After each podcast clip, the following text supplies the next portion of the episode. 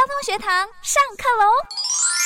提供您有关交通的法律知识。我是沈燕，为大家邀请到的是谢志忠律师。哎，是主持人跟听众晚安。好，今天我们要来谈一谈哈，就是年纪比较小，就是未满十四岁的人，如果交通违规，到底是责任要归属谁呢？因为我们常会看到那个小朋友，很小的小朋友，然后爸爸妈妈没有照顾好，他突然跑到中间去，可能会发生一些事故。那这些事故的责任算谁呢？也要。请这个律师来跟大家说明一下。呃，如果是呃未满十四岁的人哈的小朋友，如果是交通违规的话哈，那在《道路交通管理处罚条例》八十五条之四有规定哈，如果是未满十四岁的孩童违反了这个交通规则，那要被处罚的时候，这这个时候处罚的对象是这个孩童的法定代理人，那通常是父母这样子。嗯，所以如果像那个小朋友这样跑出去造成这个事故的话，所以这个父母要呃负这个责任嘛，对不对？对对，没错没错，是、嗯、是。哎、欸，可是有父母会觉得很冤枉啊，那个小朋友自己出去就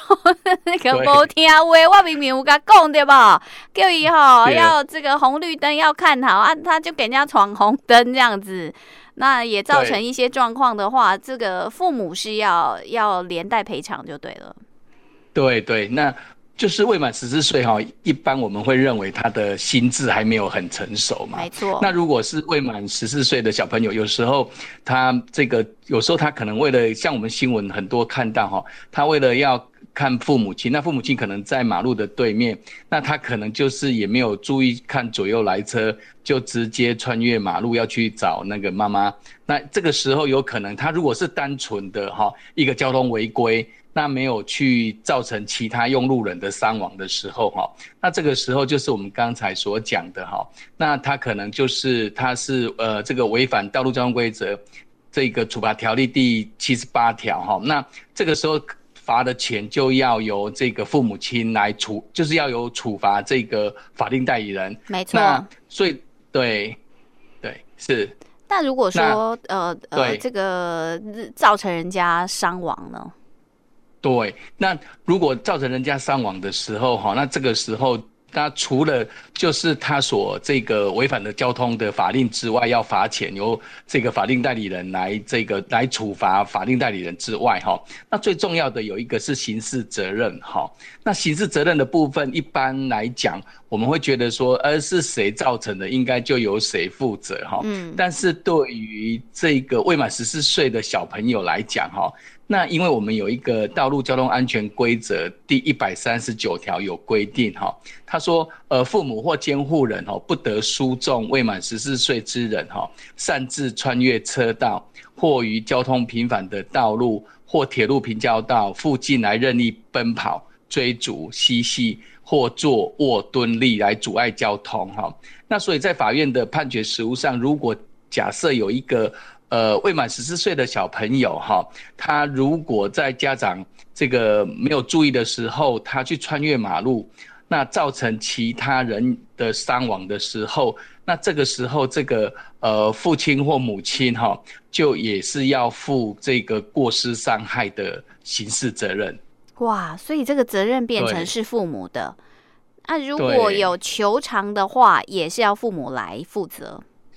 是，如果球场的话，一样，因为在民事责任的部分，哈，那在民法的一百八十七条里面也有规定，就是你是无行为能力，那我们所谓的无行为能力就是未满七岁的人，那如果是限制行为能力，哈，那现在就是呃满七岁，呃未满十八岁的人，哈，你如果是因为这样子来造成别人，譬如说身体呀、啊，呃这个身体的伤害啊，哈等等的，那这个时候父母亲可能就要去。做连带赔偿，那你可能就要赔偿人家的一呃一些受伤所支出的呃不能工作的损失，或者精神慰抚金啊，或者他的车辆的毁损等等的，你可能就要负责去。做一些赔偿这样子，所以这跟我们的概念比较不一样。尤其是如果小小孩的话，那年纪很小的话，我们就说：“哎呀，那个小小孩不懂事啦，不要跟他计较啦。”哦，啊，那个如果发生，如果不小心这个造成这个对方有一些伤害啊，就用叫你不要计较的方式。现在可不是，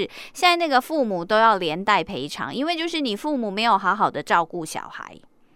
是对，就是你父母没有这个，因为我们这个法律会这样规定，最主要就是我们刚才讲到，因为你未满十四岁的小朋友，你在心智上，然后在注意力上，你都还没有很完全的成熟，那必须由这个父母亲哈在旁去监督照顾。嗯、那刚刚的这个还有一个食物上会有一个问题，要再跟大家说明一下，就是呃，在食物上也有人在主张，就是说，哎。我父母亲都没有车子，或者我车子都看得好好的，那结果小孩子去跟别人借车子，就是未满十四岁的小朋友，对，去跟别人借车子，结果后来出去发生事情了，那父母亲要不要负责？哈，那在法院的实务上，他们也会认为说，呃，对于小朋友他的车子，如果是未满十四岁的小朋友，他的车子跟别人借的，哈。那当然，那个车主就是我们之前所有讲过的那个车主是要负这个《道路交通管理处罚条例》二十一条第五项，就是你借车给无照的人，你要处罚罚款，或者是去这个要记汽车违规记录一次的处罚的问题。但是那个未满十四岁小朋友他的违规，虽然车子跟别人借的，仍然要去处罚。这个父母亲这样子，嗯，也就是那个借给未满十四岁的那个车主要受罚，然后这个对跟人家骑车未满十四岁的小孩，他的爸爸妈妈也要受罚就对了。对对对，也是要针对他这个呃违反道路交通管理处罚条例的部分，也是要受罚。对，有时候我们就在想说，哎呀，我们要给小孩子自由啦，给小孩子快乐啦，没错。但是如果危及到你看像交通，你就真的小孩这个蹦蹦跳跳的跑来跑去，真的是很危险哦。这个真的是被抓出来进警就要好好的 这个跟小朋友说好，尤其是小小孩，你说十四岁啊，这是十几岁啊，哈，甚至于都念国小了，我觉得公开也听了哈。但是呢，如果是幼稚园以下那个真的是小小孩哦，他们真的是听不下五郎的讲的话，